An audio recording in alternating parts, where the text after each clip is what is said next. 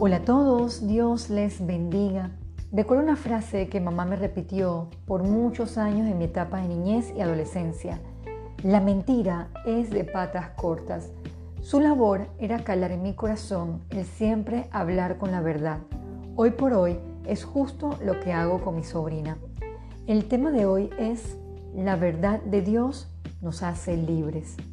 Jesús nos habló de la verdad. En el pasaje de Juan, Pilato le pregunta a Dios sobre qué es la verdad y Jesús se la detalla claramente.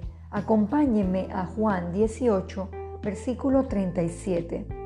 Le dijo entonces Pilato, luego, ¿eres tú rey? Respondió Jesús, tú dices que soy rey.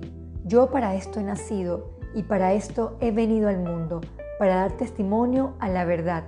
Todo aquel que es de la verdad oye mi voz. Jesús es la verdad absoluta y el que oye su voz, o sea, es obediente, esa persona andará en esa verdad y será libre de toda condenación.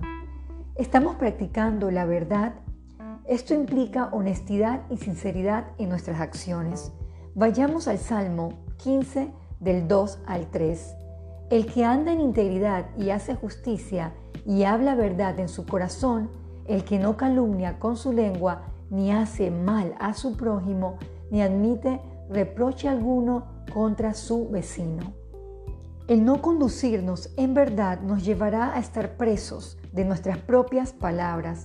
Busquemos Lucas 2, versículo 2. Debemos estar claros que la mentira es abominación delante de Dios. Leamos también 1 de Juan 1:6.